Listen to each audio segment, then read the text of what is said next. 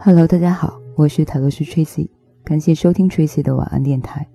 碎片化的各种信息，无需照单全收的各种观点，挑选你觉得有用的收听，回归内在，随缘随性。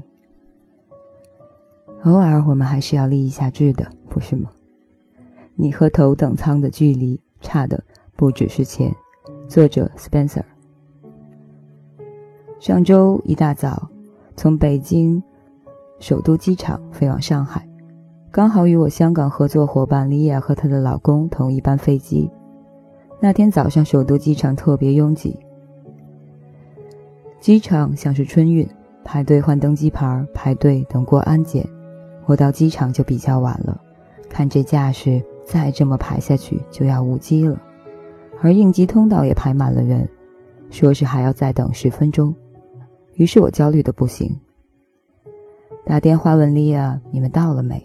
怎么没有看到你们？”他说：“他们走头等舱通道，现在在候机厅吃早餐。”我说：“你们太爽了，和乘务员说一下，千万别让飞机走了，别落下了我不管。”当我拖着箱子一路奔到里面，一脸狼狈地出现在他面前时，他甩我一眼，故作鄙视的眼神说：“你怎么想的？脑子进水了吗？”以你现在的收入，居然不坐头等舱，要不要这么抠门？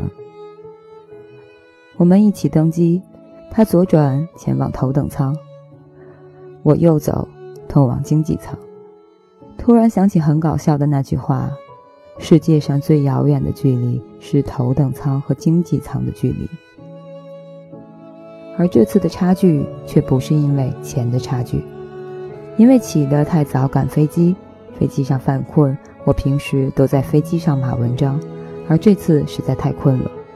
但是坐着睡又不舒服，想着丽叶此刻在头等舱躺着美美的睡觉，突然就很想问自己这个问题：我现在明明坐得起头等舱了，为什么从来没有想过去坐头等舱？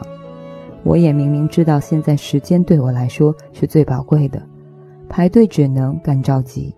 为什么脑子里却没有念头要坐头等舱来节约时间？好像长期脑海里的思维就是，头等舱和我是没有关系的。到了上海之后，我们坐在去市区的专车上，我和他说了我的想法，他笑着说：“以前他也这样过。现在你的收入升级了，但是消费观念还没有完全升级，只是升级到了初步阶段。”还停在原来一年赚十万的思维。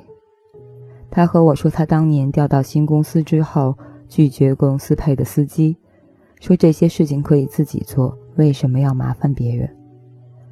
公司的人就和他说：“你错了，公司花这么多钱雇你，你的时间是不完全属于你的，你的时间很宝贵。如果浪费在开车这些低效率的事情上，那是在浪费公司的钱和资源。”是不道德的。原本觉得分内的事儿，从经济效率角度变得不道德了。但我们都知道谁是对的。很多时候，观念的转变比收入的转变要难很多。以前搬家的时候，父母舍不得扔掉的那些衣物，虽然以后一般都用不到，但他们宁可让这些无用的东西。占据着几万一平米的空间，因为以前穷过。长辈吃饭的时候，明明已经吃的差不多够了，却不舍得剩下，硬是尽量光盘。虽然知道多吃无益，还要花更多的时间运动消耗，因为以前饿过。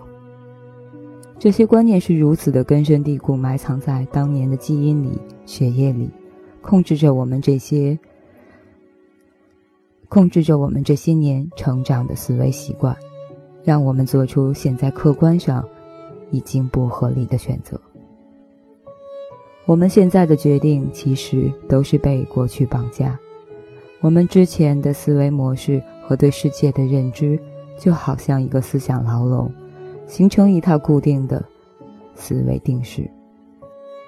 就像当年我开始做香港保险业务的时候。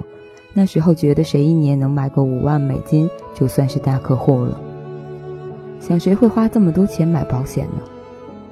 后来接触了高净值客户，他们买的数额经常刷新了我的认知，开始明白原来有钱人可以这么有钱，原来几百万在他们眼里算零花钱而已。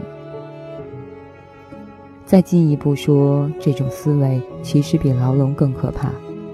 如果是牢笼，我们至少还有挣脱的欲望，想看看外面的世界。而这其实是一口智库的井底，我们就是底部的青蛙，看着头上那一圈天空，甚至觉得这就是世界的大小。以你自己的人生经历去揣摩，好像其他人也应该是这样过日子的。所以，打工者的思维，即使换一份工作。也往往还是选择当高级打工者。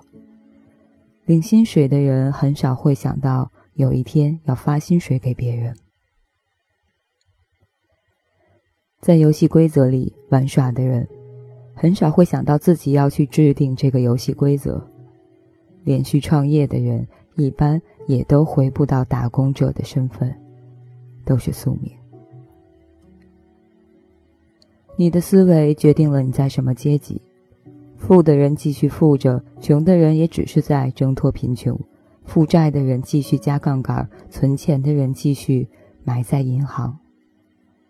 这个和收入没有关系，只是思维方式。所以阶层的固化来源于思维的属性。细思极恐。那么问题来了，这种几乎固定的思维方式要如何改变？虽然我有一些旧观念还很直哭，但其实这两年自己的思维方式很多方面已经和过去有天壤之别了。我的个人经验是，思维的颠覆需要巨大的人生转变，也许是被放置到一个完全陌生的环境，也许是收入的突然暴增或者锐减，也许是职场的大起大落，也许是四周圈子的迭代。总之。就是给你带来颠覆性冲击的概念，把你冲出原来的思维框架。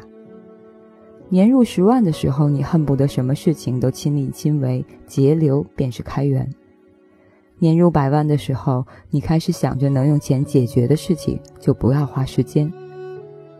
以前钱是贵的，时间是贱的；现在时间是最贵的，钱是最不值钱的。家庭是小作坊的时候，你自己是老板。同时兼顾销售、会计，为了节约成本，恨不得把自己逼成全才。等规模大了之后，明白做领导最重要的事就是招到最优秀的人，没想过自己要多专业，只要找到最专业的人才。我现在自己建团、建团队、招人面试的时候，也经常会感慨，他们无法理解我们这个平台未来的价值，他们看不到未来更大的画面。很多人还停留在一份工作，只是为了拿工资养活自己的生存欲望，所以缺乏内在的动力，所以激发不出更大的潜能。很可惜，